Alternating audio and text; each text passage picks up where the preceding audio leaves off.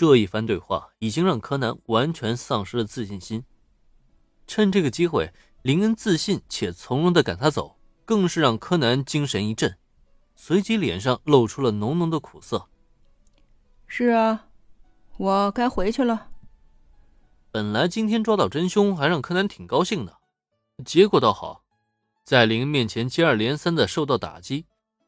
虽然听闻了自己有可能恢复身体的喜讯。但到了这一刻，他却发现自己怎么都高兴不起来。毕竟，就算恢复了身体，小兰估计也很难回到自己身边呢。一想到这里，柯南不由得心灰意冷。随着他转身踏上归程的路途，全程将这一幕看在眼中的佐藤美和子，则是看着那小小的身影在夕阳下照映的越深越长，不禁露出了担忧的表情。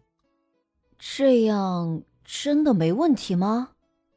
痛失爱人的这份心情，美和子是能够理解的。也正因如此，她才会担心感情受挫的柯南会不会做出什么傻事儿来。不过此时再看林恩呢，他却轻轻摇了摇头。放心吧，他没那么容易被打倒的。况且这件事情他早晚也要知道，早一点知道总比晚知道要好呀。林恩与小兰交往这件事情，早晚都要与柯南摊牌。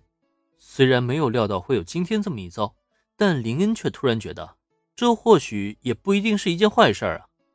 至于柯南会不会因此一蹶不振，林恩倒是也不怎么担心。如果那个家伙真那么容易消沉下去，他也就不配在原剧情中担任主角了。大不了今后帮他牵牵线，介绍个漂亮妹子给他，也应该能弥补一下他受伤的心灵了。哦，对了，貌似在原剧情中。有个大他一届的学姐就很喜欢他的样子吗？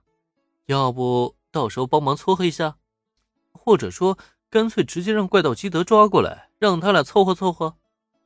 据说喜欢他们这一对 CP 的妹子，其实应该也有不少吧。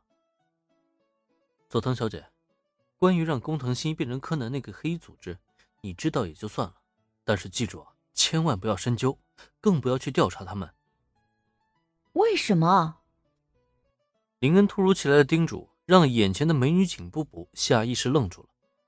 此前林恩并未详细说明黑衣组织，但从他的描述中，佐藤美和子敏锐的职业嗅觉告诉他，那绝对不是一个普通的组织，自己很有必要深入挖掘，或许能够侦破一个大案也说不定呢。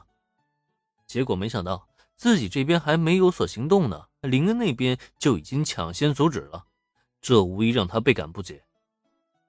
身为警视厅的一份子，打击犯罪理应是他应尽职责。林恩却为什么还要阻止他呢？因为这个黑衣组织呢，远比你想象中来的更加可怕。事实上，你们警视厅方面也不是不知道他们存在，甚至还有专门人负责对付他们。但是迄今为止，也没有什么太好的收获。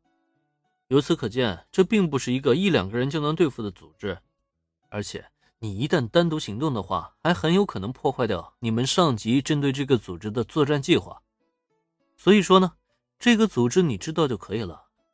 铲除他们的这件事情，自然会有别人来做。在林恩眼中，黑衣组织并不可怕，充其量就是一个可以给自己提供打卡任务的工具人组织。如果他想灭掉这个组织，随时随地都可以的。但是在他眼中的工具人组织。